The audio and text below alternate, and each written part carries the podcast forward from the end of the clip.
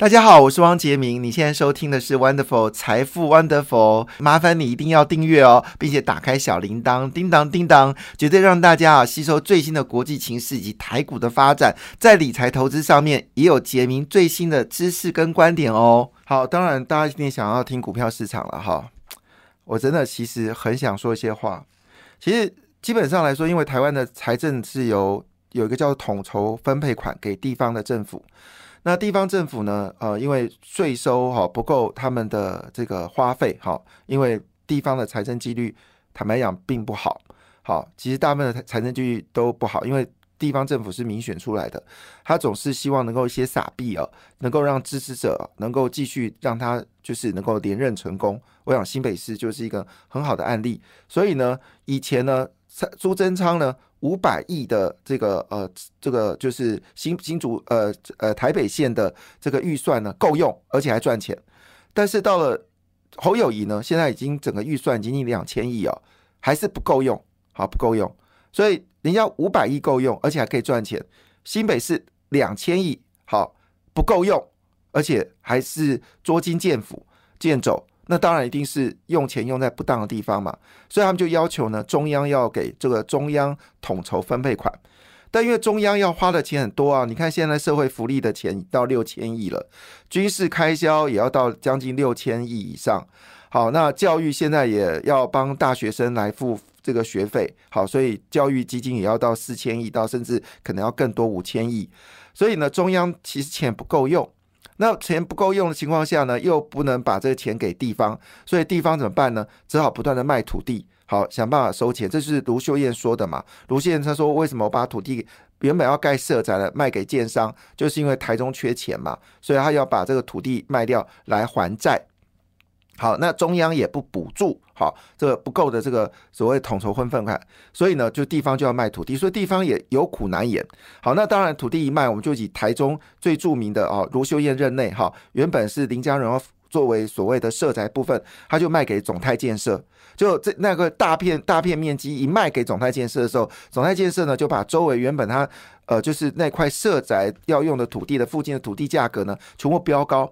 以前呢，那一平的价格大概是十三万到十四万一平，哈，就是我们说建平。后来呢，这个卢秀燕呢，把这个社宅土地卖给总台建设之后，那边的房价一平已经到三十万，好，甚至有喊出四十万。这就是我们说的嘛，问题笨蛋问题是在于整个财政结构出了很大的问题。那政府呢也做事好，地方政府大笔的抛售土地给建商。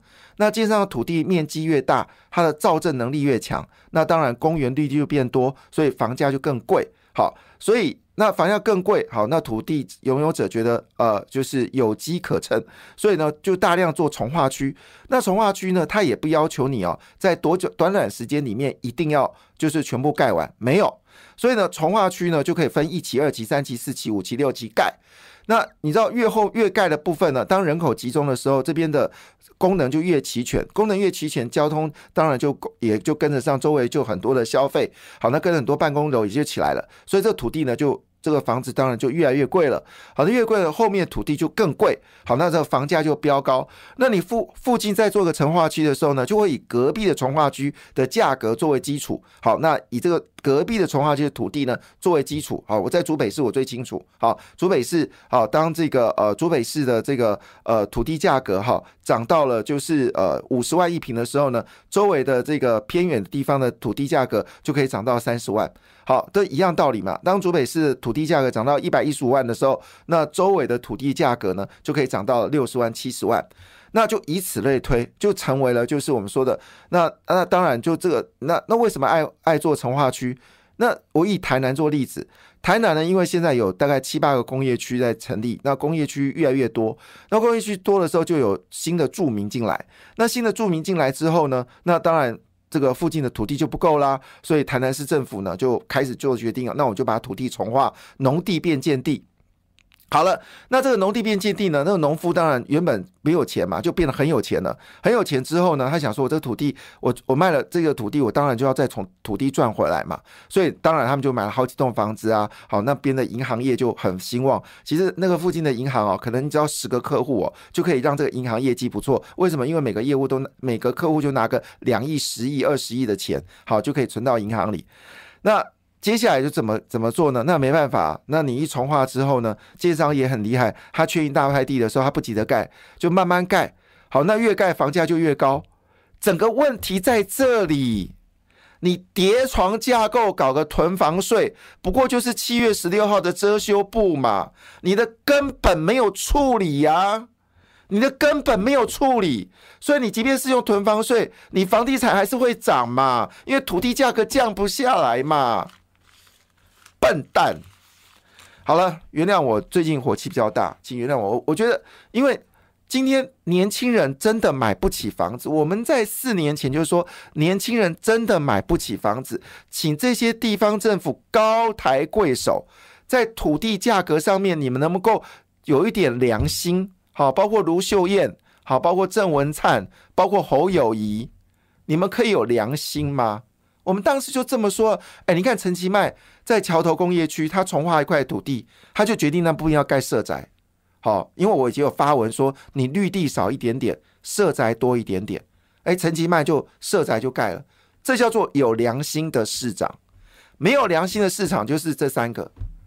好了，我这样骂完对我自己也没好处，但我要说一句话，如果今天是因为囤房税跟我有关系，我讲这么多，那我出去死掉给你看。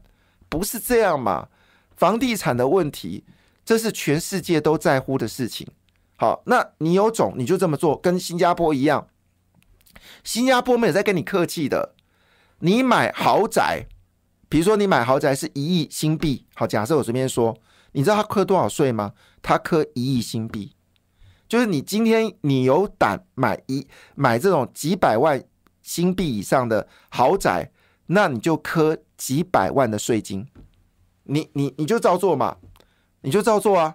你你真的说真的有有要想要打房，那简单一句话嘛，有你就设定一件事情嘛，买四栋房子以上的人，好，我们就全国归户，好，从现在开始全国归户，你买四栋房子以上的人，第五栋，好，你的税金就缴百分之三十，你买第五栋。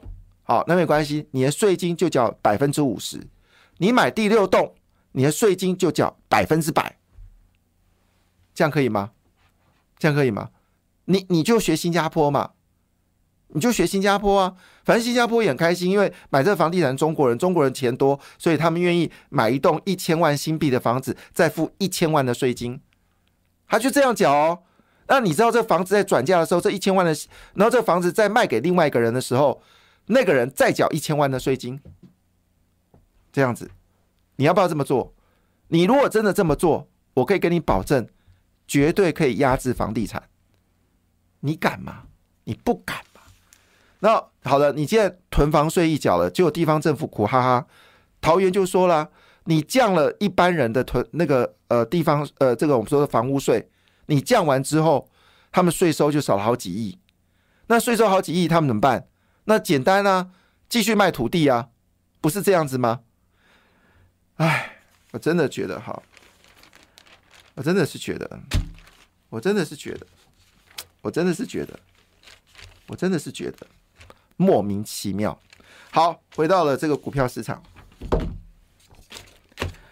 好，我们来看一下全球股市呢，在昨天啊，全部几乎全部收黑嘛，哈。那印尼跟印度股市是收涨的，印度是涨了零点五七个百分点，印度是上涨零点五二个百分点哦。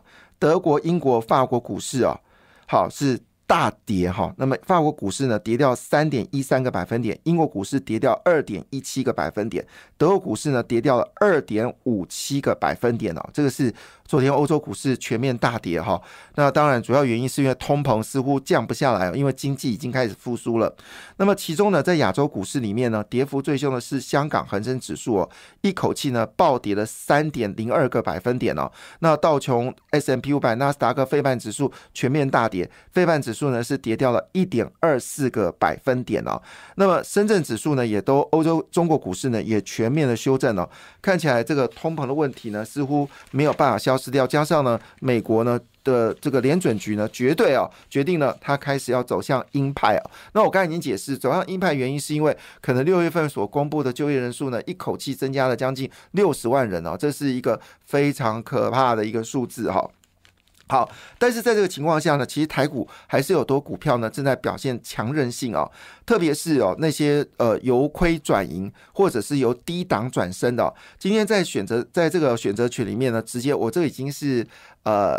一个月前就已经说的事情了哈，那就是有关 PA 哦，但是我一个月前讲的时候啊没有涨，其实有时候我们觉得有点难过，就是说啊明明它就是应该是一个谷底的情况下，就讲完之后没有涨，可能大家会没有信心啊。但是我要这么说一句话，其实 PA 真的是一个很强的类股哦。那么就是我们说稳茂全新跟这个呃森杰科哦，呃呃杰科，好那。全新呢？他说六月份小幅衰退哦，那但是呢，因为微电子订单有有有这个呃需求涌现，那据了解呢，它整个光电的光电子营收呢逆势成长，业绩成长到二十四个百分点，预估呢整个业绩呢有机会往上走高。那这个呃稳茂呢，则是呃年减七点。这个九四个百分点哦，但季增呢则是高达三十七点九二个百分点哦，所以稳茂全新呢最近表现也开始往上走高了，还有宏杰科，另外有车用商机变大，那么新唐跟唐。呃，智深科呢，最近也成为所关注的焦点了。这在《工商时报》的选择权里面呢，有特别来做报道。那么，车用商机大，法人还买新塘跟智深科哦。另外呢，就是我们在呃前两天所谈到的翼龙哈。那么翼龙呢，因为我当时有谈到这个消息，就是 PC 业呢已经开始有复苏了。那么 PC 复苏的话呢，一定要留意，就像翼龙店呢，它是以 PC 业为主。果不其然呢，最近的翼龙店呢也开始持续的走高啊，主要是。因为 NB 的谷底呢已经出现了，那么最近最大的消息就是，呃，红海的旗下红华呢要准备上市哦。据了解呢，这个募资呢是高达了呃五十亿元哦。那么这个时候上市的时间点非常好，因为包括宾士啊、欧迪哦都有新电动车来这个抢市哦。那么宾士呢一口气发布了三款新的电动车，欧迪呢这个。Q 八一创呢也开始呢要开跑，那宾士有信心啊，在台湾它的电动车呢可以销售每一百部车呢有十五部呢是电动车哦，所以这个电动车的需求呢是大幅的增加。现在在美国电动车的销售呢也突然之间呢变得是非常的畅旺哦，所以红黄呢红华呢也决定要上市圈购，预估呢募资金额是八十亿元哦，最快参考价呢是五十元哦，引发市场的一个关注。那当然这边对玉龙的。预预注的金额呢？据了解，好像可以替玉龙预注啊。如果以五十块来计算的话呢，可能预注的金额是相当的惊人。我记得预注金额也是几十亿元哦。所以呢，最近呢，玉龙的这个选择权呢也开始在增加。所以，如果你要与其去抽红华哦，那不如直接现在买玉龙哈。等到你玉龙赚完之后再去买红华的股票，我觉得还是有些机会。因为红华到底未来能不能做起来，其实恐怕是不是只有玉龙能够做起来，是我们所关心的事情。因为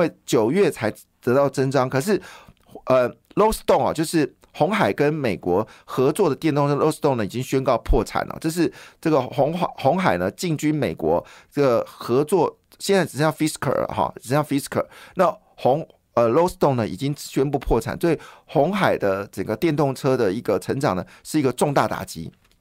那加上红海。AI 伺服器的产业呢，基本上呢都是大部分都是归就呃都是归立于哦，就是富士康工业互联网跟红海呢其实是间接关系，所以工富士康互工业互联网在这个中国股票是大涨，市值已经超过红海的市值哦。这子公司市值超过母公司，你就可以知道为什么最近伟创的股价已经超越红海啊。那么这个广达早就越抛红海越远了，不要哪一天哦，英业达也超过红海的时候呢，红海就丢脸丢到太平洋了哈。呃，这不是不可能的事情啊。现在这你看东元都可以涨到九十块了，是不是？